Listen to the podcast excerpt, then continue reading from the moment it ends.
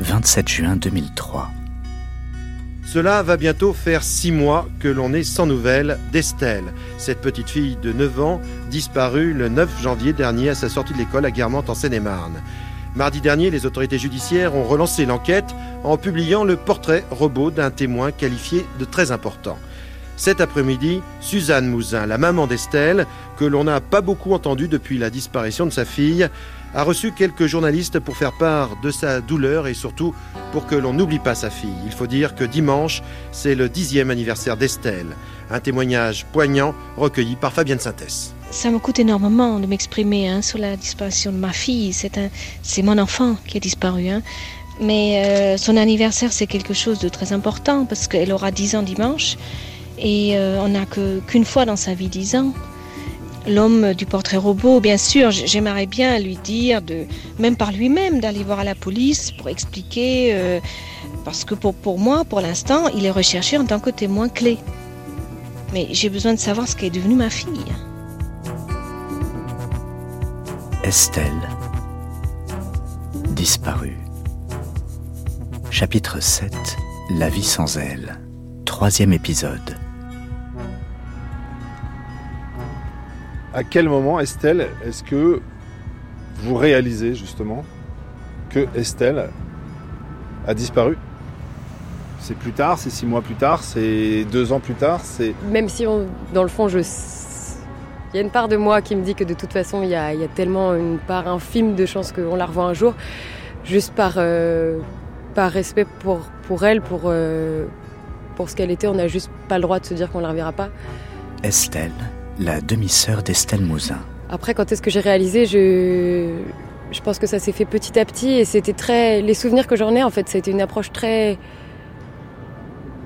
d'enfant. Enfin, c'est-à-dire que je me souviens, j'ai des petits souvenirs de me dire. Euh, ah, mais Estelle me manque et je me souviens que j'avais quelques objets à elle, qu'elle m'avait donné, qui était son animal préféré. Des petites choses comme ça où. Je crois que le moment où j'ai vraiment réalisé, c'est que je me souviens que sous mon lit, j'avais fait comme un petit hôtel. Euh, un peu avec ses objets et je pense que je m'asseyais là et je pensais à elle. Et je pense que ces moments-là où. Je peux pas dire que c'est là que j'ai réalisé, mais je pense que c'est là où en tout cas euh, j'avais besoin de moi trouver un espace pour elle dans ma vie et dans ma pensée, euh, à moi toute seule, quoi, d'enfant en tout cas. Arthur, Lucie, comment ils vivent la disparition de leur sœur? Je pense que ça c'est à eux de vous le dire. Je le sais pas et je pense que c'est pas que ça me regarde pas, mais je pense que si. Je pense qu'on est là les uns pour les autres, mais on respecte aussi la façon dont chacun le, le vit et dont chacun le survit, même plutôt, je pense. Parce qu'on a chacun nos défenses, on a chacun notre façon d'évoluer et on est. Je pense que c'est aussi c'est ce qui fait notre force de notre famille et pourquoi je suis aussi fière, c'est qu'on a tous réagi de façon complètement différente et on a tous évolué de façon complètement différente.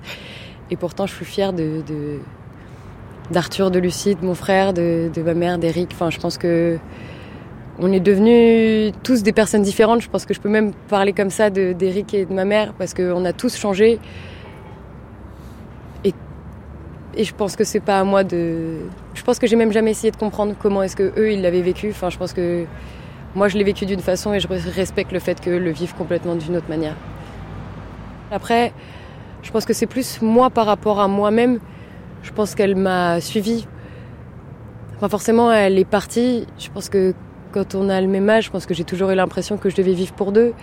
Je pense que j'ai dans une sorte d'ombre qui nous suit aussi un peu tout le temps. Je pense que mais je le vois comme quelque chose de positif aussi qui m'a aidé à grandir et qui me donne encore plus de force de vivre aussi.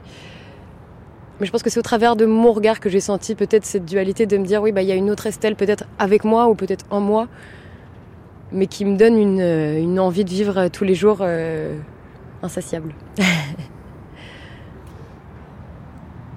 Tout le monde a vu, enfin les gens qui se sont intéressés à cette affaire ont vu l'image d'Estelle, la photo d'Estelle euh, tirée de sa photo de classe en 2003. Et puis plus tard apparaît une photo d'Estelle vieillie par un logiciel en 2009. Est-ce que vous avez vu cette photo? Quel regard vous portez sur cette Estelle que vous n'avez jamais vue et qui euh, a apparu en 2009, donc six ans plus tard, comme si elle avait 15 ans? Moi, je trouve ça bien que ça ait été fait parce que je pense que les gens qui travaillent dans ces institutions font un travail exceptionnel et qu'il y a des gens qui passent des heures et, et qui ont beaucoup d'énergie pour essayer d'améliorer ces technologies-là et que ça peut énormément aider dans, dans, les affaires de ce type. Après moi, dans mon regard qui n'est que sensible, c'est horrible. Enfin, je pense que pour moi, c'est pas Estelle. Enfin, je pense qu'il n'y aura pas d'Estelle de 15 ans. Je pense que si Estelle euh, revient un jour ou qu'on a une image d'elle, d'accord, mais j'ai aucune envie de m'imaginer un visage qui n'est sûrement pas le sien. Enfin, et même, c'est quelque chose de tellement. Euh, voilà, j'ai l'habitude d'avoir des ordinateurs et de travailler avec tout le temps. Je sais que c'est une image de synthèse. Je pense que j'ai pas du tout envie d'avoir cette image-là d'elle. Enfin, je pense que j'ai son visage d'enfant qui m'accompagne et c'est celui-là que j'ai envie de garder parce que c'est son vrai visage et je pense que je l'ai pas reconnu dans cette photo parce que je, sais pas exactement pourquoi mais je pense que c'était pas l'image que j'avais envie de garder parce que j'avais l'impression que c'était pas elle. Les deux Estelle, elles ont le même âge. Est-ce que vous avez un souvenir de comment euh, s'agencent les liens entre elles? Je crois me souvenir qu'elles étaient assez euh, copines. Arthur. Mais le frère aîné d'Estelle Mouzin. Pour moi, il y a toujours eu une, très grande différence entre les deux. Euh, j'ai jamais fait. Alors, c'est vrai qu'aujourd'hui, quand je vois Estelle, euh, ma demi-sœur, euh, je me dis Estelle pourrait ressembler à ça. Donc effectivement. Mais je fais très bien la différence entre du fait que ce soit vraiment deux personnes différentes parce que pour moi, il y a toujours eu deux Estelles différentes. À la maison, quand on était tous ensemble, en tout cas au Vésiné, chez papa, les deux Estelle n'avaient pas le droit de faire la même chose. C'est-à-dire que Estelle, euh, la fille de Dominique, c'est deux, deux méthodes d'éducation complètement différentes. Donc euh, papa, c'est très strict, euh, faut obéir, on vient, machin, tac. Dominique, c'est différent. Voilà, c'est différent. Je porte pas de jugement dessus aujourd'hui, mais effectivement, on n'avait pas le droit de faire la même chose. Quand quelqu'un dit à table à l'époque, c'était à table, ouais ouais, cause toujours, on arrive quand on arrive, parce qu'en plus il faut mettre la table, machin et tout. Sauf que euh, Estelle n'avait pas le droit de faire ça. Estelle, euh, elle disait à table, euh, tac, elle descendait, elle venait mettre la table. Et moi de même. Donc c'était vraiment un peu différent.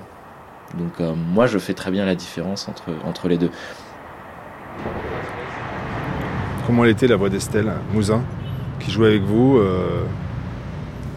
C'est difficile comme question, surtout que je pense que c'est aussi le genre de choses dans lesquelles parfois on n'a pas trop envie de rentrer. Enfin, je pense que c'est aussi se dire euh, un espèce de romantisme du souvenir qui est peut-être parfois fait trop mal aussi, de se dire vraiment de se projeter dans exactement la personne. Et même dans ce moment-là, je pense qu'on a peur aussi de pas être juste, que ce soit aussi une interprétation ou une recomposition du souvenir qui n'est pas forcément la, la vraie. Après, moi, c'est plus des souvenirs joyeux, donc si je devais décrire sa voix, ce serait plus des rires ou les moments, enfin, une voix d'enfant, des souvenirs de de joie. Je pense que nous, ça nous est. en tout cas, j'ai aucun souvenir de dispute avec Estelle, mais je pense que je sais pas si c'est arrivé ou je m'en souviens pas, mais euh, non, je pense que je ne saurais pas la décrire, mais je pense que c'est aussi parce que j'ai peur de mal la décrire ou en tout cas d'en avoir un souvenir erroné. Je pense que c'est difficile d'être juste dans ces moments-là. Vous appelez Estelle, elle s'appelle Estelle. Est-ce que euh, c'était les jumelles à un moment dans le regard des autres? Je pense pas. en tout cas, moi, je l'ai jamais ressenti comme ça au départ. Je pense que je l'ai ressenti comme euh, c'est quelque chose de rigolo, c'est quelque chose de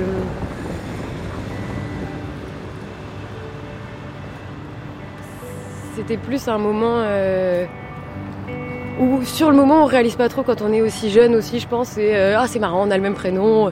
C'était plus enfin ça me marquait plus je crois qu'on ait le même âge. Et du coup on pouvait vraiment jouer ensemble on se comprenait vraiment. Et je pense que le fait qu'on ait le même prénom c'est après que ça y ait pris un sens complètement différent. Je pense que ça a pris un sens aussi peut-être plus dramatique ou plus compliqué en tout cas